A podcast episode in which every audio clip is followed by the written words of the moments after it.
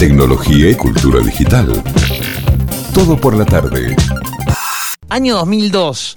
Ese fue el año en el que. Haciendo en el ¿Qué estabas 2002? haciendo Yo en el estaba 2002? Nada, de- En un cumple, como dicen Sí, ahora. sí, En sí. un cumple. comiéndome los mocos mal. Sí, sí, 2002. No era Eh, tan déjame- chica, pero- Déjame acordarme que estaba haciendo en el Yo 2002. estoy en primer año de la facultad. De, de- del co- de la facultad, nada que Sí. ver, de la No, secundaria. 2002 tenía. No, segundo año de, la. De Esto es la- 2002. de la. Esto pasaba en el 2002. Abril Lavín. Wow. 2002. Tenía 11, eh, 11 años, tenía 12 años. No, yo tenía por ahí. 13. Eh, 14. No, mentira, estoy mintiendo. No, Estás mintiendo porque nos llevamos un par de años más. 15 Sí, tenía. sí, sí, sí. Bueno, esto pasaba en el qué 2002.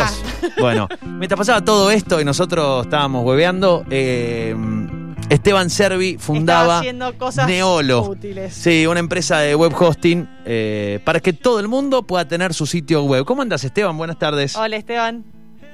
¿Qué tal? Buenas tardes, ¿cómo le va? Bien, ¿vos? ¿Bien vos? Súper bien, súper bien, gracias por la, Bueno. llamada, la invitación. Bueno, No, un gustazo. ¿Escuchabas eh, Coldplay, Abril Lavín? ¿Qué escuchabas en el 2002? Y creo que era eh, más Teen Biscuit, Offspring, Bien. esas cosas, ¿no? Lindo, lindo, lindo. Eminem. Sí, claro. Una, todo una, un boom ahí de... Pensaba ideas brillantes mientras escuchaba. Ese era la- Sí. el soundtrack de la creación de Neolo. Sí, Yo no, sí. no estaba en esa, entonces por eso me fue mal. ¿Y, y te comprabas los discos o usabas Ares? Ares, 2002. Eh, Obvio, Ares. Está todo bien acá, se Napster. puede decir todo. Napster, uh, Napster. Eh, eh, ayer creo leí, eh, ¿Cómo se veía el, el del burrito cuál era? El, el- Emule. el Emule, Emule. Sí, sí, sí. sí, sí. Eh, eh, ayer veía un recorte, un corte de una entrevista a los fundadores de Napster. Ah, Impre- creo el año 99. Eh, impresionante. Impre- y el discurso que tiene, impresionante. La- las declaraciones parece que la están haciendo ahora. Eh, una locura. Bueno, 2002, un panorama totalmente distinto. Eh, ¿Cómo empezaste con el tema de la web? ¿Qué web sabía? ¿Cómo lucían las webs? Algo que, bueno, obviamente uno tendrá un recuerdo de ese momento, pero ¿cómo te acordás vos que, lu- que lucían y cómo era la, la interacción con las o la webs en ese momento? ¿Cuál era la, la utilidad que Claro. se le veía en ese momento? Claro, bueno, era una época espectacular porque era muy incipiente, estaba arrancando, todo estaba empezando a crecer. Además, el contexto en Argentina, ¿no? Eh, estábamos ahí próximos, saliendo y en super crisis. Queriendo Entonces, asomar un poquito la cabeza. Claro, entonces todo el mundo había estado empezando a escuchar sobre lo que era Internet y no sabía bien cómo, pero tenía que estar. Y era la época, aparte de las .com, ¿no? Las grandes, eh, las grandes eh, portales de Internet que se llamaban en ese momento, que tenían de todo. Vos entrabas a un sitio y te mostraba el horóscopo, el clima, el buscador, el directorio, Sí. el- la cuenta de mail, te daban todo, ¿no? Era como una carrera de todos contra todos. Y muchos sitios con flash, ¿no? Con esas animaciones. ¿no? Pesadísimas las webs, re Sí, sí, sí. pesadas. lentas, dial-up, ¿no? Sí, Con el uf. sonidito que hacía el modem cuando nos conectábamos. Sí. Impresionante. Este, y, y muy caro conectarse, ¿no? Además. Sí, también, también. Sí, Cada la- minuto el contaba, grito, el grito en casa Hay de 15 minutos para conectarse. cortarle con internet y que nos va a venir una factura de teléfono. Bueno, y en ese contexto decís, tengo que hacer algo, esto es un boom. Eh, y, y de dónde, o sea, empezaste a estudiar? ¿Dónde adquiriste el...? ¿Cuál el- fue la inspiración? O sea, Claro. ¿te gusta un profesor que te, que te que así te dijo, mira, por acá va, o, o- o algún Porque- referente? sí. Porque no era tan común. No era tan común no y a los común. 17 años, yo me acuerdo en la, en la secundaria con 16, 17 años, lo que me enseñaba un profe, perdón, sí, profe claro. de esa época, la verdad, eh, bastante choto, perdón, pero Sí, me enseñaban a guardar, guardar eh, archivos en un sí. disquete, hermano, dale, grababa un CD, eso era lo que te enseñaban. ¿Cómo, claro, ¿cómo fue la, la inspiración o el, o el- el- el empuje que El tuviste entre. para fundar Neolo? Eh, total, mira, yo tenía un sitio de seguridad informática, o sea, a mí, o sea, el primer sitio que hice, el primer sitio web fue uno de homenaje a Batistuta, eh, el sitio web gratuito, aprendiendo Sí. a hacer por mis propios medios. Y después empecé a descubrir que, que había gente que se podía meter en computadoras de otro, y me empecé como a eh, preocupar cómo hacer para evitarlo, Bien. eh, para querer aprender también cómo se hacía para poder evitarlo. Entonces me dediqué a escribir tutoriales sobre cómo usar antivirus, qué firewalls había que usar, todos esos programas que todos deberíamos más o menos tener eh, para, para evitar que alguien nos hackee, que nos robe, para evitar que alguien nos robe una cuenta de mail, para evitar que alguien nos robe hoy el Facebook, no sé. Entonces dije, bueno, voy a escribir todos estos tutoriales en castellano, voy a compilar un montón de programas en, en CD, dado que es muy difícil y, y, y caro, ¿no? Conectarse a Internet, encontrar eh, el Sí. software que funcione para uno protegerse. Entonces me hice un sitio web y bueno, los empecé a vender por correo argentino contra reembolso, costaban 20 pesos, Wow. bueno, empecé a vender un montón, me fue súper bien. Y un día viene un chico y me dice, che, te ofrezco, si querés, eh, que en vez de pagarme el hosting, que yo lo estaba pagando en ese momento 40 dólares más o menos por mes, era bastante caro, me dice, si querés, yo lo que te ofrezco es, te doy un plan de hosting revendedor gratuito, 10 cuentas para que vos revendas a las personas que ya te conocen, y este cuando bueno cuando empezás a cuando tengas los 100 dólares que cuesta este plan me lo empezás a pagar y bueno este le, le dije que sí obviamente y bueno lo que hice fue básicamente me creé un sitio web que era una empresa de hosting le pedía a algunos amigos poder poner que ellos eran mis empleados las fotos de ellos este y, y bueno eh, copié directamente la- del sitio web de mi amigo no este le puse un, un nombre propio eh, dije que decía que éramos una gran empresa y revendía el servicio de él así fue el comienzo en realidad o sea no no fui un gran inventor básicamente fui un gran copiador ¿no? Así nació Neolo. Así nació claro totalmente y yo sigo siendo un sí sí yo recontra defiendo de que no hace falta tener ideas brillantes a veces uno puede copiar algo que ya funcione en otro lado Tal. Completamente. eh, y, y distribuirlo no hace falta ser un, un inventor. No, y eso No, está no, vigente no. al día de hoy. Fíjate, eh, Damián Catanzaro, de, de Cafecito, él, él lo dice, él lo dice en las entrevistas, cuando hemos charlado con él aquí en el programa también, dice, esto es eh, Buy Me a Coffee, o sea, en Estados Unidos es un sistema que ya existe, pero acá no existía. Bueno, lo traje, traje el sistema, importé el sistema. Es que al final, la parte, si vos, te- vos, vos podés tener una gran, una grandiosa idea espe- espectacular, pero si no hay mercado para esa idea, pasa, total pasa desapercibida completamente y no pasará la historia. Ahora, vos podés tomar algo que ya existe en un mercado que lo está pidiendo, pero que no lo tiene. Eso es brillante. Sí, es tal cual decís. Mira, hoy por hoy, es más que el producto, es importante la distribución. Lo más importante es que tengas una audiencia, que tengas forma de llegarle a la gente. Si no tienes forma de llegarle a la gente y la gente confía en vos, le podés vender prácticamente, bueno, no lo que quieras, sino lo que quieran ellos, pero tenés que tener la distribución. Y hoy el canal de distribución uno lo tiene con sus propias redes sociales, con email marketing, eh, digamos, hoy existen muchísimas opciones, pagando y sin pagar, para poder alcanzar una audiencia. Y eso fue básicamente lo que hice. Después, obviamente, uno va mejorando. Después, obviamente, saqué a mis amigos de la página, contraté empleados en serio. Tuvimos una marca de verdad, contratamos copywriting para que nos redacten bien los textos, administradores para que gestionen los servers. Después uno se va profesionalizando. Y sí. Pero al principio hay que salir a la cancha. Sí, sí, tal cual. tal El, el cual. detalle de la foto de tus amigos como empleados me parece fantástico. Sí, sí, sí. ¿Quién era que me había dicho? No me acuerdo ahora. Que había, ah, no me acuerdo ahora, por ahí, encima por ahí lo remando al frente, pero no, no me acuerdo. Eh, que había, que Le tenía. mandamos un saludito. Sí, sí, que tenía, se hacía pasar por eh, como un asistente. ¿Como referencia? No, no, como Ah. asistente. O sea que él, es él se reenviaba a su asistente, se derivaba sus, los mails a su asistente Ah. y él era su propio asistente. Pero te hacía, claro, ah, mira, tiene asistente. mm, Hola, debe- ¿puedo hablar con...? Sí, ya le comunico. Sí, sí, tal cual, tal cual. Bueno, allá por el 2002 empezó a, a nacer Ne- eh, Neolo eh, y es algo que hoy... eh, ¿cómo, sentís que evolucionó todo el tema del, del web hosting? Porque hay algo clave hoy que tiene que ver no solamente, o sea, con el, el servicio, tiene, me imagino que la clave tiene que ver con ofrecer no solamente múltiples servicios, sino algo que vos dijiste al principio, que es seguridad informática, ¿no? Seguridad que no en dos en dos días no te no te destruyan la página. ¿Cuáles son los servicios hoy valorados y cómo ha ido evolucionando el web hosting? Bueno, muy buena pregunta. A ver, lo que hoy más valora la, la gente en general es el trato personalizado. O sea, que del otro lado Sí. no haya un robot o una máquina, ¿no? Que creo que es algo que nos pasa a todos cuando tenemos el sombrero de consumidores, de clientes, que lo que más queremos es que del otro lado no haya un robot atendiéndonos, sino que haya una persona. Entonces eso es algo que cuidamos mucho, o sea, eh, que digamos que, que sean personas reales las que contestan, no robots. No podemos poner robots, pero decimos poner personas. Eh, responder rápido, ¿no? Eh, tratamos de contestar siempre el 70% de las consultas en menos de una hora. eh, y somos 15 Eso es personas trabajando, no somos 1500, ¿viste? Entonces, eh, digamos, uno trata de, tiene que tratar, creo, de ofrecer el- la atención Sí. y el servicio que uno le gusta ver en las empresas, ¿no? Cuando es cliente. Entonces, eso es lo que estamos construyendo.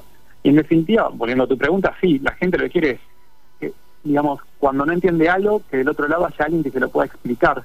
Eh, que si un sitio web se rompe o no funciona, bueno, ver por cómo podemos hacer para resolverlo. Si un sitio web es hackeado, que pasa muy habitualmente, bueno, del otro lado que haya alguien que le diga, bueno, nosotros podemos arreglártelo o lo puedes arreglar vos con estos tutoriales que están en YouTube, por ejemplo, y de paso aprendes a, re- a arreglarlo por tus propios medios, ¿no? Como cuando uno se le rompe algo en la casa, este, que uno Sí. también puede aprender a arreglarlo o llamar a un profesional que te lo arregle, de las dos formas, ¿no?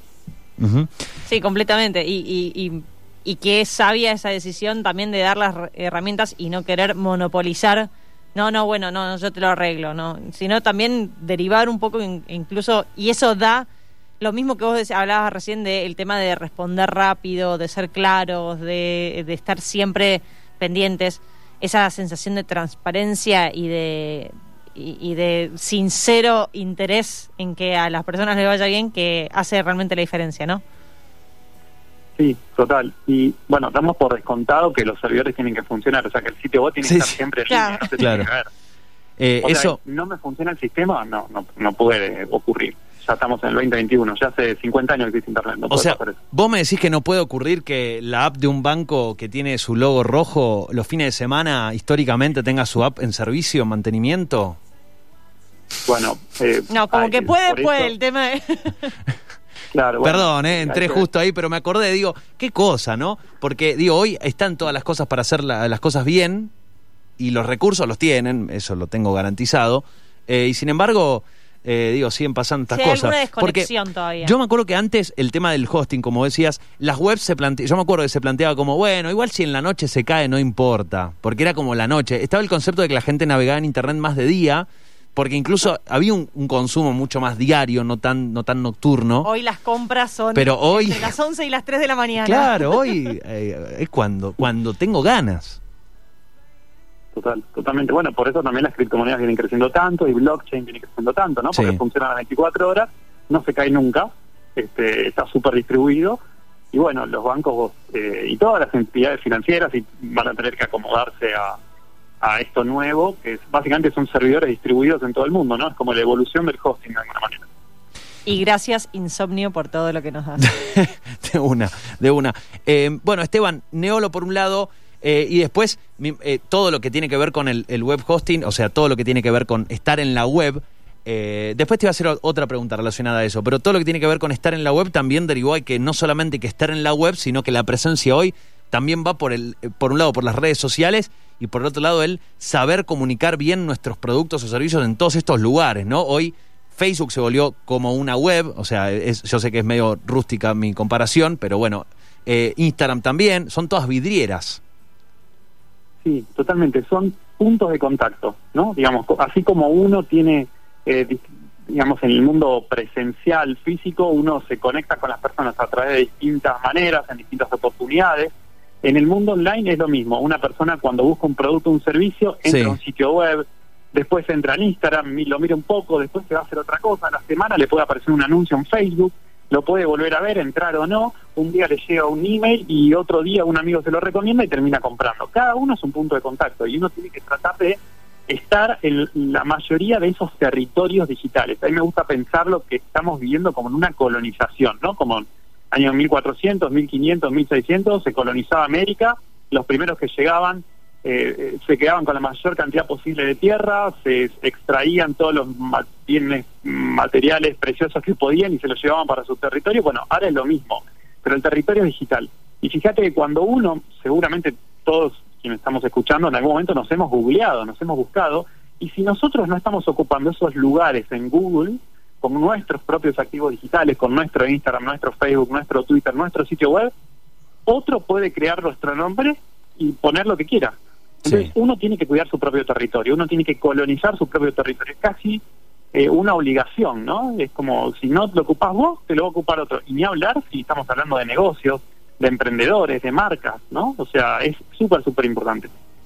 Eh, y eso iba a, a, derivar en, otra pregunta que eh, muchas veces creo que hoy no sé cómo lo ves vos, esto lo, lo, veo, digo, de pronto de, de, estar, de, de, explorar, de investigar, también de una percepción muy propia. Eh, creo que en, el boom de las redes sociales, hoy creo que estamos viviendo, no digo una meseta, pero el momento de exploración y de sorpresa ya pasó. Sí. Eh, hoy ya existen las redes sociales. En el boom de las redes sociales, todo como que migró los ojos y la atención migraron a las redes sociales. Eh, las fanpages empezaron a, crecer, ahora están empezando a consolidarse los marketplaces ya en, directamente en las aplicaciones.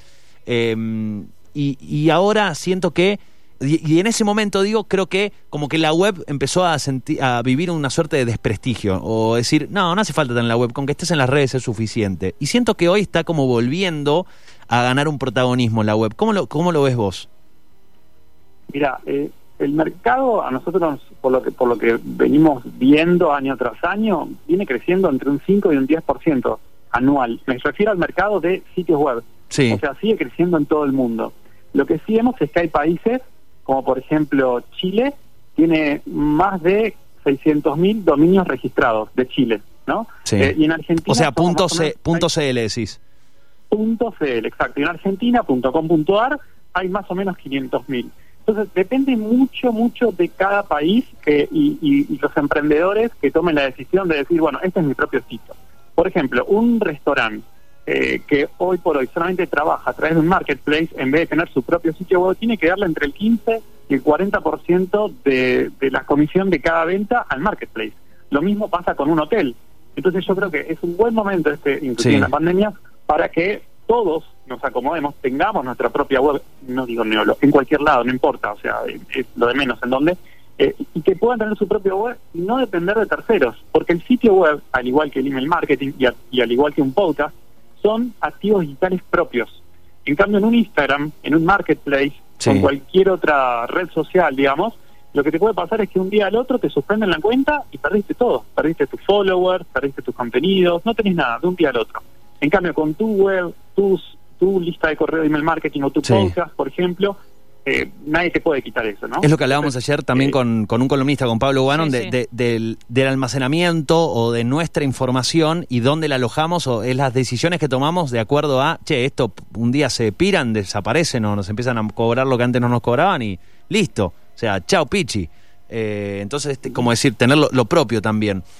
Eh, la tuvo, entiendo, vos sabrás los números eh, en concreto, tuvo muchísima repercusión eh, una publicación que hiciste, eh, creo que en Twitter originalmente, cuando se puso complicada la segunda ola, dando una mano a emprendedores y, afines, eh, ofreciendo hosting gratuito durante un año. Tuvo un boom ese, esa publicación. Sí, fue impresionante, no me lo esperaba. eh, después de, bueno, de los anuncios, ¿no? Por, por tener que volver a, Sí. a la fase 1, ah, tuiteé que, que, bueno, que íbamos a dar hosting gratis y que íbamos a dar cursos de marketing también gratis. Y, lo tuit- y que el que necesitaba que me mande un mensaje privado y que yo le daba acceso. Eh, que lo que importaba era tratar de ayudar a emprendedores y a pymes a que puedan estar online lo mejor posible y a sobrevivir, si, si se puede, ¿no? Colaborando un poco. Y bueno, tuiteé y me fui a dormir. Me desperté a la mañana siguiente, tenía más de mil mensajes privados, terminaron siendo más de cuatro mil. Más de 4.000. Este, wow. Sí, nunca me había pasado algo así. Eh, la visibilidad de, de los dos tweets que puse llegaron a más de 3 millones de visualizaciones. Eh, y nada, la verdad que me contactaron de, de todos lados, obviamente. Leí unas historias que eran increíbles, de todo tipo. eh, pero bueno, lo más importante de todo me parece que es muchísimos, muchísimos emprendedores, estoy hablando de miles, miles, este, que contaban, me contaron su historia y, y que bueno, todos querían estudiar y mejorar sus habilidades digitales y poder tener su sitio web en internet y bajar costos y salir adelante. O sea, traté de verlo con una mirada positiva, eh, como Sí. psicólogo que soy, digo, bueno, tratemos de, de poner lo, lo positivo de esto, porque si no, uno se deprime mucho. Entonces, Sí, sí, así tal cual. un poco. Y, y también esto entiendo que da, da, da cuenta de algo que se viene hablando hace tiempo en diferentes campos. Eh, se habla mucho en, el mundo de lo que es la programación, de que en, un, en unos años todos deberemos saber programar lo mínimo y por eso es tan fundamental que los pibes en las escuelas tengan programación de chicos, eh, pero que tiene que ver con hoy tener un mínimo de conocimiento en, en, en lo que es, vamos a decir, lo digital, es muy amplio el concepto, pero sí tener un mínimo de conocimiento, ¿no? Para cualquiera, o sea, sea a lo que te dediques, tener un mínimo de, de conocimiento o de, de herramientas. Por eso es tan, me imagino, valioso y por eso habrá explotado también tu, tu oferta, tu propuesta. Sí, totalmente. Hoy por hoy, eh, cualquier persona en cualquier parte de la Tierra, mientras tenga un celular en la mano y tenga una conexión a Internet, puede producir contenido, llegar a la audiencia que, que quiera y, y venderle lo que quiera. O sea, no necesita demasiados intermediarios, lo puede hacer directamente. Entonces, esas habilidades que le pueden permitir a millones y millones de personas en todo el mundo dejar de tener que depender de si hay trabajo, si no hay trabajo, o sea, si hay empleo, si no hay un empleo. Eh, o sea, porque ahora el mercado es el mundo con Internet, ¿no? Entonces, eh, digamos, capacitarse por lo menos en comunicación digital, por lo menos en marketing digital, en herramientas eh, gratuitamente o pagando, no importa, pero hacer una pequeña inversión. Eh, si miramos de pronto una hora por día de, tele o escuchamos radio, bueno, dediquemos media hora por día a tratar de aprender algo nuevo que nos permita llegar a quien nosotros queremos y ofrecer algo de valor. ¿no? Estoy seguro, yo soy convencido de que todos tenemos algo para aportarle a alguien de, en otra parte del mundo y que le puede interesar y que está dispuesto a pagar por ello. Entonces, eh, creo que, que sí, que es como fundamental. Es como, digamos, aprender inglés, que te abre un montón de puertas, o estudiar en una carrera. Bueno, hoy quizás no hace falta estudiar una carrera cinco años, diez años para empezar. Hoy quizás aprendes algo nuevo y ya lo puedes implementar eh, bastante rápido, ¿no? En un par de meses. Uh Bueno, eh, para eh, ¿sigue, ¿sigue empieza propuesta o ya cerró por, porque fueron miles y miles y miles? ¿Cómo, cómo, ¿Cómo va eso? Digo, para saber si se pueden comunicar con vos o no, para decirlo no mandarme un moco. Total, mira, la cerramos o sea, los cursos ya los cerramos porque anotamos 2.500 personas, o sea, ya no podemos más, pedimos un corte, pero sí tenemos un montón de webinars, tenemos casi 50 webinars, tenemos más de 80 entrevistas a, especialistas, todo eso en pulsiondigital.com, no tiene ningún tipo de costo, no tienen que pagar nada de nada, eh, así que, bueno, es todo contenido gratuito a disposición que sirve para aprender muchísimo. Eh, no quiero caer, no, quiero caer en lo negativo, quiero cerrar arriba porque me parece, eh, primero agradecerte el tiempo, creo que estuvo buenísima la charla y creo que están buenísimas todas estas herramientas que estás ofreciendo, pulsiondigital.com. Eh, pero sí leí por ahí de Chusma, insisto, no quiero terminar con lo negativo, pero parece que es un, eh, algo necesario. ¿Puede ser que te hayas enterado de gente que te bardeó por, por hacer esto gratuito? Sí, Sí, sí, lamentablemente. ¿En serio? ¿En, serio? ¿En qué cabeza cabe esto? Wow. ¿Qué fue? Pero aparte, o sea, ¿qué cambia? O sea, vos podés hacer lo que vos quieras. Sí, sí, no, pero me imagino que será gente que le habrá afectado esto, no sé. Eh, no, no, insisto, no quiero cerrar con esto, pero sí decir, qué bueno que esto lo estés ofreciendo porque probablemente hay muchas personas que lo que van a pagar en un curso en realidad lo tienen que pagar para pagar una factura o algo de su negocio, de su emprendimiento y no pueden tal vez destinarle ahora mismo en la crisis.